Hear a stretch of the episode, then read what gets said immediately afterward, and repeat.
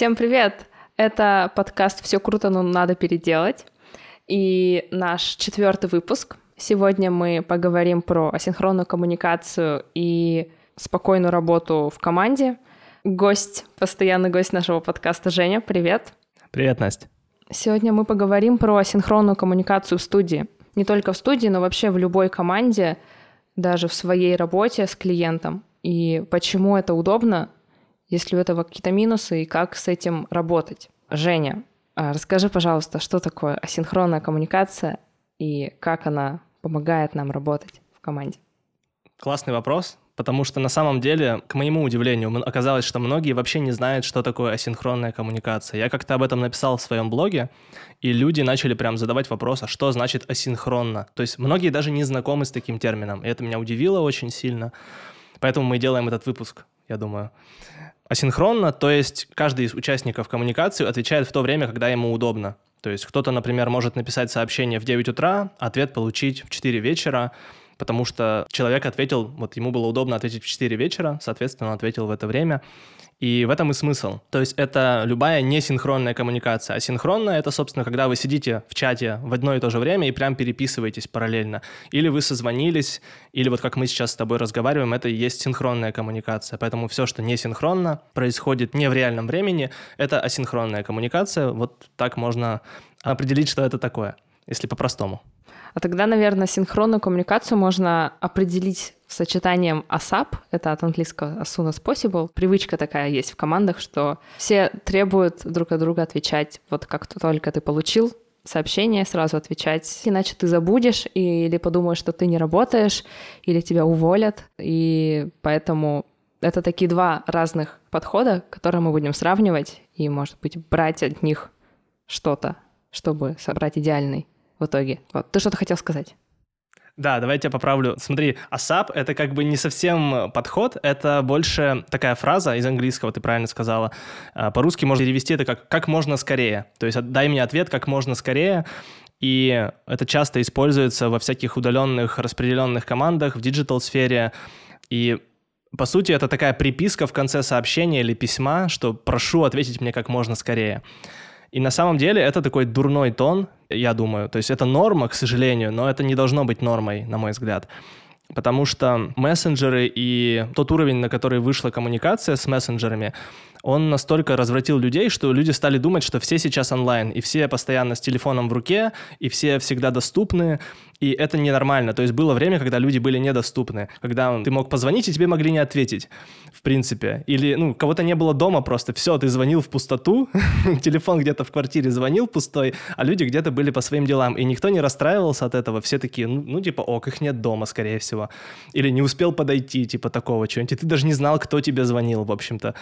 И это было нормально, никто об этом не переживал, никто не расстраивался, а сейчас мы живем во время, когда все всегда доступны, и люди этим пользуются. Тебе пишут сообщения, и ты чувствуешь вот это давление, что ты должен ответить, а если там написано ASAP, то это как бы еще усиливается.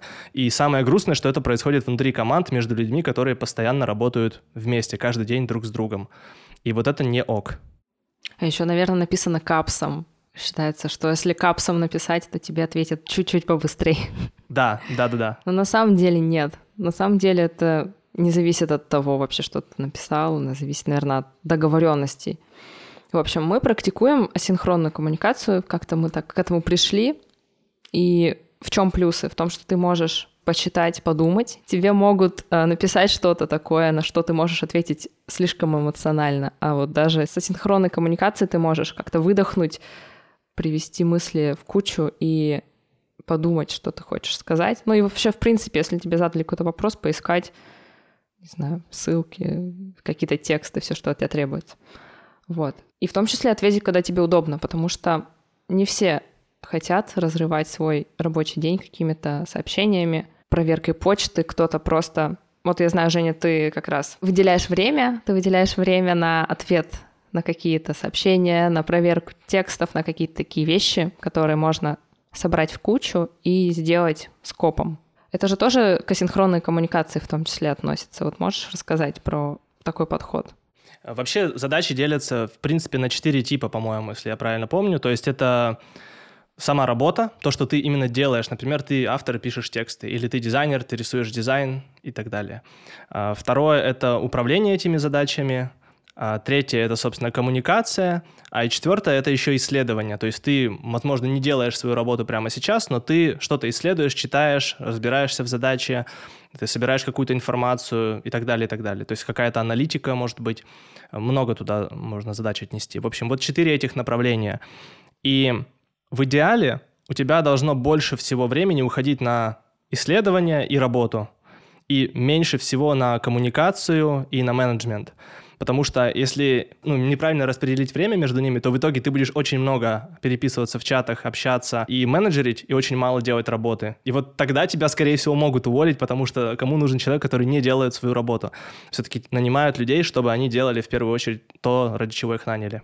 И получается, что а, поскольку есть четыре типа вот этих задач, то и логично их как-то группировать в течение дня, либо даже, возможно, выделять отдельный день, если у вас их очень много, например, на решение одного типа задач, потому что это просто проще. Мозгу легче подстроиться и много однотипных задач сделать за какой-то промежуток времени большой. Тут несколько моментов есть. Первый — это то, что стараться не разрывать день на короткие отрезки, то есть я рекомендовал бы делать отрезки по 2 часа, не меньше, то есть выделять на что-то 2 часа и заниматься только этим.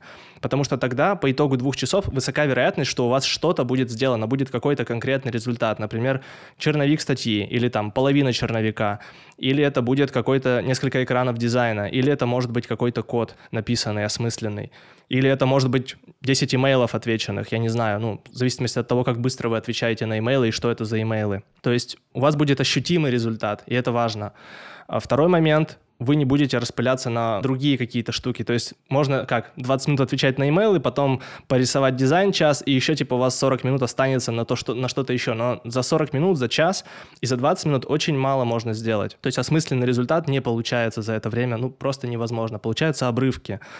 И чтобы вернуться в задачу, требуется очень много сил, много энергии, и это непродуктивно получается. Поэтому я стараюсь, если, например, у меня подкопились имейлы, там штук 5-6, я такой, ага, выделяю полчаса, сажусь, отвечаю на них, это круто. Особенно хорошо, если вот у меня есть время, там, 30 минут до какой-нибудь встречи. Типа, я точно уже не возьмусь за какую-то большую сложную задачу, в которую мне нужно погрузиться, или не сяду писать статью, потому что ясно, я, что я эту статью не допишу, и где-то на середине там я прервусь, и, в общем, она будет незаконченной. Я уйду на созвон, а после созвона я вернусь, у меня мысли вообще будут о другом, и я точно, опять же, эту статью не закончу. И так она еще у меня затянется на несколько дней. Этот подход, кстати, называется, по-моему, бэтчинг, то есть когда мы в скоп объединяем несколько однотипных задач и их решаем. Еще по-русски это можно назвать сцеплять паровозиком, то есть если у вас несколько однотипных задач, например, у меня понедельник — это день э, напоминаний клиентам, и у меня прям список, я его составляю там в воскресенье либо в пятницу вечером, список клиентов, которым я должен написать что-то, напомнить, ответить, позвонить. Я просто по нему иду, вот просто по-тупому, сверху вниз. Пока всем галочки не проставлю, я не отпускаю как бы эту задачу. Потом я ее закрыл, и после этого я могу спокойно пойти работать. Я знаю, что все, теперь я всем все разослал, я могу спокойно сосредоточиться на работе и не отвлекаться, не думать про коммуникацию. Это супер разгружает мозг, и ты не думаешь в этот момент, что ты что-то забыл, что где-то какая-то задача не записана, что вот там клиент мне что-то должен. Нет, я всем напомнил, а потом я иду работать. Очень удобно. А если, например, ну как вот ты поступаешь, когда тебе падают сообщения в течение дня, и ты на них не отвечаешь, например, по ходу, как потом не забывать? То есть нужно вести какой-то учет, не знаю, сколько тебе нападало, и ты, например, в конце дня это будешь отвечать. Или как? Как вот ты поступаешь? по-разному на самом деле. Иногда я впадаю в эту кроличью нору, падаю туда и тоже начинаю отвечать кому-то на какие-то сообщения, но я не советую так делать на самом деле и стараюсь сам так не делать. У меня есть два варианта. Первый — это не читать эти сообщения, в принципе. То есть я... Или я вижу начало сообщения и понимаю плюс-минус о чем это, и тогда я такой, а, ну это подождет, это терпит, скорее всего. Плюс второй момент, если мне написали, соответственно, это не срочно. Если бы мне позвонили, это было бы точно срочно. Если мне человек пишет, скорее всего, это не срочно. Я точно знаю, что час-два это спокойно терпит. И если я что-то делаю, я просто могу игнорировать это сообщение до какого-то времени. Иногда бывает, что я читаю, понимаю, что сейчас я не готов на это ответить, ну, там, мне нужно подумать или еще что-то, я просто записываю это себе в задачи, и потом возвращаюсь и снова, ну, и, собственно, делаю эту задачу как отдельную на следующий день, либо просто в этот же день вечером, как-то, в общем, по-другому. То есть э, я почти никогда не отвечаю сразу. И что касается писем, и что касается сообщений и так далее. То есть любая такая письменная коммуникация, она всегда подразумевает, что это не срочно. И это априори должно быть так, и у нас так это принято в студии. И я везде об этом пишу, говорю, что письменная коммуникация — это не про срочность, это про то, чтобы подумать, донести свою мысль, задать вопрос, ответить на этот вопрос, например, и, собственно, донести информацию, а дальше уже другой человек ответит, когда ему будет удобно. И это абсолютно нормально должно быть. Например, в некоторых командах такой подход не принят. Ну, еще не дошли до такого. И, например, сотрудник может внедрить его, ну, сам для себя, для своих задач, а вся команда там ни сном, ни духом о том, что он отвечает, когда ему удобно, например. Как ты думаешь, это может быть или это нужно как-то внедрять централизованно, скажем так, в команды? Слушай, очень хороший вопрос на самом деле. Я вот так не думал про это, сработала ли бы асинхронная коммуникация у нас, если бы инициатором был, например, не я. Даже не знаю. Может быть и да. Если ты что-то хочешь изменить в команде, какой-то процесс, ты должен показать, что это работает, что это эффективно и что это круто. То есть показать какой-то результат людям, чтобы они увидели, что, о, это и правда удобнее, легче, проще и так далее, и так далее. И здесь у тебя должен быть, а, во-первых, ну, уверенность, что это сработает, но ты должен верить в эту идею. Во-вторых, ты должен наверное, заразить других в каком-то смысле немножко. И при этом, опять же, не делать это ультимативно, не навязывать всем. Поэтому, наверное, я это старался делать как можно более мягкой силой какой-то такой, то есть показывать, что это эффективно, где-то не отвечать долго. Люди сначала переживают, сначала тревожатся, потом все понимают, что не надо тревожиться, все, нормально проговаривать это нужно. В общем, это такой долгий процесс, нужно много энергии, чтобы это, короче, случилось. И, конечно, готовность людей. То есть здесь еще и люди должны быть правильные, я думаю. То есть тут много факторов, нельзя сказать, что в одной команде это типа 100% сработает, а во всех остальных не сработает. Я думаю, много факторов должно сойтись, и в том числе это вопрос того, кого ты нанимаешь в команду, как у вас принято, какие у вас правила, какая у вас культура, какую культуру вы исповедуете, условно говоря, потому что культура — это то, что мы делаем, и то, что мы не делаем, это и есть культура. Вот прямо в данный момент, здесь и сейчас, это и есть наша культура. Ее нельзя сформировать как-то сверху, ее нельзя создать, там, насадить другим людям. В общем, если люди не хотят это делать, если они не делают это, то все, это не есть ваша культура. И все, что вы делаете, это ваша культура. Если у вас ASAP — это норма, если, типа, как можно скорее отвечать, нестись к компу, там, или даже пока вы в отпуске отвечать на звонки, это типа нормально, то вам будут звонить, и это плохо, и с этим нужно что-то делать. В первую очередь, конечно, должен об этом думать руководитель, потому что если его команда замучена вот этой коммуникацией, постоянно все в коммуникации общаются, все всегда доступны на созвонах и так далее, это фигово.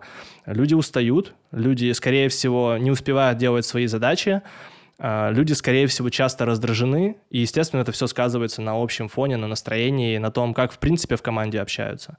Поэтому я думаю, это, конечно, в первую очередь головная боль руководителя, и ему нужно с этой задачей как-то справляться. Но вопрос, хочет ли он и готов ли он, это тоже уже отдельная история.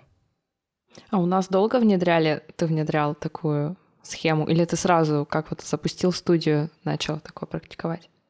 На самом деле это было почти сразу, просто, возможно, не в той форме, как сейчас. То есть есть какие-то, наверное, этапы развития, условно можно так назвать. Просто мы изначально были удаленной командой. У нас не было офиса. Когда мы появились, мы просто работали из домов, делали какие-то сайты, писали тексты. Мы не собирались офлайн практически. Мы очень мало созванивались, я думаю, на самом старте. Потом нас стало сильно больше, мы созванивались больше, наверное, чем переписывались. Но, опять же, уже тогда был этот принцип, что не обязательно отвечать здесь и сейчас, потому что ясно было между мной и менеджером 6 часов разницы. Очевидно, она не может мне ответить здесь и сейчас. Мой день начинался с того, что я приходил, за комп садился, писал какие-то задачи. Через 6 часов она просыпалась, она там эти задачи видела. И то есть я не думал все это время про эти задачи. Было бы глупо сидеть и ждать у компа, типа, когда мне ответят. Это такая странная какая-то практика. Поэтому, в принципе, это было сразу, просто, возможно, не в такой форме, как сейчас, но я думаю, сейчас это еще лучше, чем раньше. Мы разобрали плюсы асинхронной коммуникации. Это удобно и дает нетревожный подход к работе, скажем так, когда ты не тревожишься. Особенно для тревожных людей это хорошо, чтобы не тревожиться лишний раз. А есть ли какие-то минусы у асинхронной коммуникации? Я думаю, что главный минус — это скорость ответа, ну, естественно, она падает, она снижается. То есть, если ты привык, что тебе моментально где-то отвечали, или ты работал в офлайне, например, выходил в офис, и у вас с коллегами был open space, и ты мог любого в любой момент подойти и ткнуть, и получить какой-то ответ, конечно, для тебя это будет шоком, что как это мне два часа кто-то не отвечает. И в этом смысле, я не знаю, можно ли это назвать минусом прям, но по факту это такая особенность, что ты не будешь получать ответ прямо сейчас, в эту же секунду. Никто не будет сидеть, мониторить какой-то чат, чтобы ответить тебе. Это невозможно при асинхронной коммуникации. И в этом смысле придется кому-то перестроиться или смириться с этим, или не придется, и он не сможет так работать попросту. Но я не считаю, что это минус прям, потому что если у тебя срочный вопрос, ты всегда можешь позвонить. Это все еще доступный способ, все еще у всех есть телефоны, ты, скорее всего, знаешь номер своих коллег или коллеги, который тебе нужен, ты можешь просто позвонить и сказать, у меня срочный вопрос, вот такой-то, такой-то. И очень часто, очень часто окажется, что когда ты только подумаешь об этом, ты поймешь, что, возможно, вопросы не такой уж срочный. В принципе, может быть, это и терпит какое-то время. И я могу все еще просто написать, и мне ответят, когда удобно. То есть вот этот вот сдвиг сознания, он происходит в определенный момент у людей рано или поздно, и они начинают понимать, что, оу, кажется, это я только что провел созвон, который мог быть имейлом. Или ты мог сам поискать какую-то инфу, например. Да, или ты мог сам поискать. Да, определенно. Ну вот смотри, сам поискать — это здорово, потому что ты не дергаешь человека, и ты сам знаешь, что тебе нужно, ты можешь поискать, не знаю, в переписках, в документах, но иногда все таки может нужна помощь коллеги, потому что ты же не можешь работать один, тем более в команде. И вот где проходит эта грань между тем, чтобы дернуть коллегу и самому искать там до посинения что-то. Ну, как понять, когда ты можешь обратиться. Ну ладно, коллеги, да, к руководителю, например, там кто-то может, не может, например, обратиться к руководителю по всякой ерунде. А когда лучше написать, чтобы лучше там разобраться и не сделать фигню, например. Если вопрос касается каких-то процессов внутри, или того, как мы делаем и как нужно, какой результат от меня ждут, что должно получиться в итоге. Когда это все касается задачи и проекта, логичнее спросить у руководителя, мардиректора, главреда или у клиента, например. А если это вопрос, как мне нарисовать кругляшок в фигме или как мне создать новый Google документ, то это, конечно, можно пойти и задать вопрос Google, потому что, ну, такого рода информация, она общедоступна. Тут вот разделять нужно, куда этот запрос отправить, и Наверное, здесь еще важен подход, опять же, внутри команды, как это устроено. Потому что есть команды, где сложно эту информацию найти, как-то, в общем, она не очень хорошо организована, она, может быть, даже есть. И у нас такое иногда бывает, что я знаю, что что-то есть, а люди не знают, где найти, и я с этим стараюсь сейчас работать. Ну, в этом году мы очень много гидов написали внутри, все это дело обновили, и стало лучше намного. А до этого были гиды, но они где-то лежали, и сложно было до них добраться. И это может быть проблемой. То есть э, мало того, что информация должна быть в доступе, она еще должна быть понятно структурирована, поэтому с этим нужно постоянно работать, и как только у вас что-то возникает, какой-то процесс обозначился, что вы определенным образом что-то делаете, хорошо бы это зафиксировать, чтобы потом, когда когда люди придут, э, новые люди, им просто дать этот документ, почитать, и они бы разобрались уже, как что устроено. Поэтому это такой вопрос анбординга, что ли, когда приходит новый сотрудник, или если приходит новый клиент, то тоже хорошо бы давать какой-то материал о том, как у вас устроена работа, что зачем следует, что посмотреть, что почитать. И у нас сейчас такой документ есть. Когда мы создаем новый проект, по сути, у нас там есть в шаблоне заготовка, типа приветствие в Basecamp для клиента, и он там прям может сразу посмотреть видео про Basecamp, э, прочитать, что где будет храниться, плюс-минус. То есть у него появится представление о том, как вообще проект будет вестись в нашей студии. Это очень удобно, экономит кучу времени, потому что мне не нужно это на пальцах объяснять и с каждым клиентом созваниваться. Это бы просто отнимало еще час моей жизни. Да, а гиды, кстати, полезны не только для новых сотрудников, но и для существующих, потому что если ты долго что-то не делал, ты просто забываешь, например. Мы не так часто выкладываем кейсы на сайт. Каждый раз я забываю процесс, хотя я сама, мне кажется, писала этот гид, как выкладывать кейсы. я каждый раз захожу туда и читаю там, как первый раз, что, что зачем. И вообще это крутая вещь. С гидами я согласна. Особенно на удаленке. Прям мне нравится. Про клиентов давай поговорим. Если в команде можно договориться, ну, особенно в небольшой, как мы работаем, все привыкли, все каждый день ходят на работу и работают друг с другом. Но если клиент приходит, и условно он работал с одной студией, которая отвечает через две секунды, и, например, с нами начал работать, Может случиться непонимание, например, с клиентом. И были ли в нашей практике такие ситуации, когда клиенты, например, обижались, что мы им не отвечаем, или там проект затягивался из-за этого? И как рассказывать клиенту, наверное, на старте о нашем формате работы? Такое было, по-моему, один, может, два раза. Причем, по-моему, с одним и тем же клиентом. Ну, это скорее исключение, чем правило. И чаще всего получается так, что мы бегаем за клиентом и просим его скорее нам что-нибудь отдать, что-нибудь принести, даже несмотря на то, что мы не очень быстро отвечаем. Но, как правило, мы отвечаем в течение дня, этого же дня, как нам поступил запрос. А, при этом по договору мы можем отвечать, по-моему, в течение трех дней с момента поступления запроса. То есть у нас есть такой буфер, условно говоря, но э, понятно, что мы отвечаем быстрее. И, как правило, это этот же день, иногда следующий, Иногда просто нужно подумать, обсудить что-то в команде и потом уже ответить. И тогда я просто пишу, что да, мы ответим завтра, то есть я могу ответить сегодня о том, что мы ответим завтра. И это тоже разрешено, это законный прием. Поэтому прям проблемы здесь я не вижу. Это обычно просто проговаривается на старте, когда мы начинаем работать, что вот у нас есть Basecamp, мы создадим там вам проект, мы там будем все вести, вы все будете видеть, все задачи, все, что там происходит, какие-то новости. У вас всегда будет доступ к проекту, к макетам, к черновику. Можете смотреть, когда хотите. И, в принципе, у людей на этом все вопросы отпадают, и не так уж много вопросов у них возникает или каких-то ситуаций, где им нужен срочный от нас какой-то ответ. Потому что они знают дедлайн, они знают, когда мы договорились принести следующую версию, например, макета или черновика.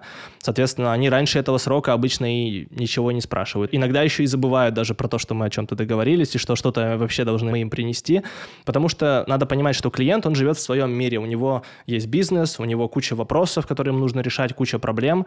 И дизайн-студия, и какой-то дизайн, и какой-то текст — это, в принципе, последнее, о чем он, как правило, думает. И поэтому даже если клиент пришел делать сайт, и, допустим, это важный сайт, часто он может забывать, не приходить на встречи, опаздывать, может что-то не приносить вовремя какие-то материалы. И это абсолютно нормально, потому что у него еще тысяча миллионов дел, которые он делает помимо того, что общается со студией. Поэтому обычно обратная ситуация. Мы напоминаем клиенту, но у этого есть такая вот особенность. Это нужно просто принять. Это жизнь. Нужно просто поймать дзен в какой-то момент. Да, абсолютно. И самому себе стать напоминалкой, чтобы потом людям напоминать. Напоминание о напоминании о том, чтобы напомнить. Да, буквально. У нас сейчас тоже проект в студии, и мы напоминаем клиенту, чтобы они проверили нашу работу. Да. Часто, кстати, бывает, что клиенты просто не проверяют работу и потом подписывают акт. То есть э, настолько заняты, что да, мы вам так верим, типа, и все. И такое тоже бывало у нас. Да, ну у нас несколько видов э, напоминаний есть. Типа мы можем написать, например, в Basecamp, да, потом можем написать в мессенджере, если что-то критичное, или можем позвонить, если уже суперсрочное. Мне кажется, скоро э, я перейду к э, с последней стадии и уже позвоню. Ну, тогда действительно будет выглядеть как срочная задача. Это правда, это, это на самом деле так и есть, потому что когда ты звонишь, человек уже поставлен перед фактом, что ему звонят, все, деваться некуда, нужно брать трубку и отвечать что-то. И нужно какое-то решение уже принимать. И у меня тоже вчера такое было, например, в одном из наших проектов, я сегодня про это написал пост, что вопрос, который там не решался неделю, просто мне несли ответ, типа, что делать дальше. Вчера позвонил и мы тут же все решили. При том, что там клиент хотел созвать планерку, типа, давайте мы обсудим еще там с тремя нашими людьми. Я говорю, да зачем их звать? Давайте просто вот здесь и сейчас по телефону решим, что мы делаем дальше. Зачем нам еще три человека? То есть мы устроим симпозиум такой, типа, будем сидеть, обсуждать, все будут высказывать свое мнение, а потом в итоге все равно кто-то один примет окончательное решение. Так нафига нам их всех собирать? Тратить время этих людей — и тут, кстати, интересный прикол. В чем еще кайф синхронной коммуникации? Я сейчас немножко такую вставочку сделаю, нативную интеграцию. Любая встреча — это не одночасовая встреча. Если на встрече два человека, это уже два часа времени, потому что каждый из них тратит по часу. И если у вас пять человек на встрече, то это пятичасовая встреча. То есть вы отняли время не только у себя, но еще у пяти человек. И самый кайф главный асинхронки в том, что вы экономите это время. То есть вы не отнимаете время у людей, чтобы в пятером что-то обсудить, потому что все равно решение примет кто-то один в итоге. И лучше всего проводить встречи вдвоем. Самые эффективные встречи — это на два человека. Втроем, ну, может быть, допустимо. Но лучше провести две отдельные встречи с каждым из этих, ну, допустим, трех человек, с кем вы хотите поговорить. И тогда они будут, скорее всего, сильно короче, более конкретными и более эффективными. Это такой тоже лайфхак, поэтому старайтесь избегать встреч на три и более людей, потому что это прям сжирает время, и в итоге просто балаган происходит. Да, у одного не работает камера, другому не слышно, у третьего не делится экраном. Да, у нас был, наверное, клиент такой один, когда у нас были большие созвоны с несколькими представителями клиента. Ладно, если сотрудники, например, да, из разных сфер. А если это клиент такой не в одном лице, а в 3-4 человека, то это будет, наверное, неудобно. Я хотела добавить, что всегда можно даже если ты пишешь, например, человеку сообщение, да, синхронно, ты можешь его превратить в срочное сообщение, добавив дедлайн, например, нужно ответить к такому-то числу. И человек уже сразу будет понимать, ему ответить прямо сейчас или там до 30 например, числа ждет. Поэтому хороший такой лайфхак, и можно им пользоваться. Либо там сразу написать что-то несрочное, или сразу написать что-то срочно, потому что какие-то очевидные вещи нужно все-таки проговаривать, видимо, в рабочей коммуникации, чтобы все были на одной волне, скажем так. Да, это очень классный прием. Что отличительно, здесь нет этого посыла как можно скорее, потому что как можно скорее все равно непонятно, это не конкретно. Что значит скорее? Через минуту, через две, насколько быстро нужно ответить? Когда ты ставишь конкретный дедлайн, конкретную дату или время, то человек уже понимает, о, у меня есть время подумать, или, о, нет, мне нужно уже сейчас что-то решить и что-то написать. То есть становится понятно, насколько это срочно, насколько это важно. И еще я бы добавил сюда, что можно писать не только срок, но и на что это влияет. Что будет, если мы это не сделаем, например? Что будет, если мы опоздаем и сделаем это позже? И так далее. То есть объяснить риски очень важно, особенно клиенту, потому что клиент вообще, вот как я говорил, он живет в своем мире, он не знает ничего про веб-разработку, про верстку, про дизайн. И наша задача, как исполнителя, ему об этом рассказать, сказать, смотрите, мы можем это сделать позднее, но тогда будут вот такие такие-то последствия. Или, окей, да, мы можем опоздать, но тогда мы не запустимся в срок. Если вам нормально, мы можем сдвинуть срок, например. То есть объяснить ему, как мы можем из этого выйти и на что это влияет. Это очень важно. Это как раз здоровая коммуникация, которая, во-первых, опять же, снижает тревожность. Все понимают, что происходит, какие есть варианты выхода из этой ситуации и насколько они болезненны, критичны для стороны, к которой мы обращаемся. Класс. Давай подведем итог нашего подкаста. Асинхронная коммуникация — это когда вы обсуждаете вопрос или задачу или проект, каждый в своем удобном ритме, не онлайн, ну не на созвоне, не на звонке, просто, например, в переписке в какой-то или в e-mail, или в мессенджере. И у каждого есть время подумать, ответить как можно понятнее, не как можно быстрее, а как можно полнее, наверное, и точнее. И при этом такая коммуникация не разрывает день и не добавляет лишней тревожности в работу, что влияет хорошо на всех, кто работает, скажем так. Что сказать? Я уже не знаю. Мы можем посоветовать, конечно, что-то почитать, но мне кажется, Basic MP37 сигнал просто должны нам уже платить интеграцию какую-то. Не знаю, мне кажется, какие-то книги по, может быть, тайм-менеджменту. У тебя есть идеи или там блоги чьи-то. Я ни одной книжки не читал по тайм-менеджменту просто. Ну, ну не по тайм-менеджменту, а может быть... Мне, мне кажется, я скоро сам напишу книжку про это. Зачем мне, мне читать? Ну какой-то, может, не тревожный подход, типа, к работе. Есть же такой не прям тайм-менеджмент, типа как быть продуктивным и успевать 100-500 проектов, а вот именно как может распределять день, работу по дню.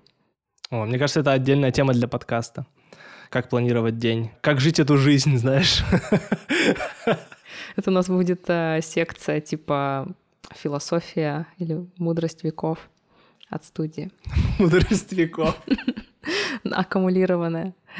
Да. Ну, классно, классно. Вы всегда можете читать наш блог э, на сайте студии. И в этот раз мы обязательно добавим ссылки на наши заметки и на все, о чем мы упоминаем в этом выпуске. Можете читать Женин канал. Это просто и понятно. И бесплатно. Или подписывайтесь, кстати, на Boosty. Если вам будет мало контента в Женином блоге, можете подписаться на платный блог. Будет очень здорово. Есть ли тебе что добавить? Наверное, если бы меня попросили дать один какой-то совет про асинхронную коммуникацию или вообще коммуникацию, я бы дал такой, что не спешите. Потому что первый порыв вот здесь и сейчас, типа, что-то сделать. Дать какой-то ответ, быстро написать. Контринтуитивно, но надо попробовать остановиться в этот момент и подумать, что я сейчас хочу сделать, зачем, к чему это приведет. Такие базовые вопросы себе задать. И, скорее всего, вы найдете решение, которого сразу не увидели, и это, возможно, будет более удачное решение. Поэтому я вот такой совет дам. Не торопиться. Я бы еще добавила не отвечать на сообщения и не начинать какую-то новую задачу вечером, там, часов после восьми, наверное. Но бывает, тебе проверили текст, пришло там 48 комментариев, и ты такой, ну все, я ужасный автор, вообще мне нужно заканчивать с этим. И ты вечером начинаешь сквозь них продираться, и ты их и не доделал, и никакой пользы в этом нет. Наверное, лучше, если что-то прилетело вечером, то ты это просто записываешь себе куда-нибудь и делаешь с утра. Намного будет всем лучше жить. О, да. И в субботу еще не надо отвечать на сообщения.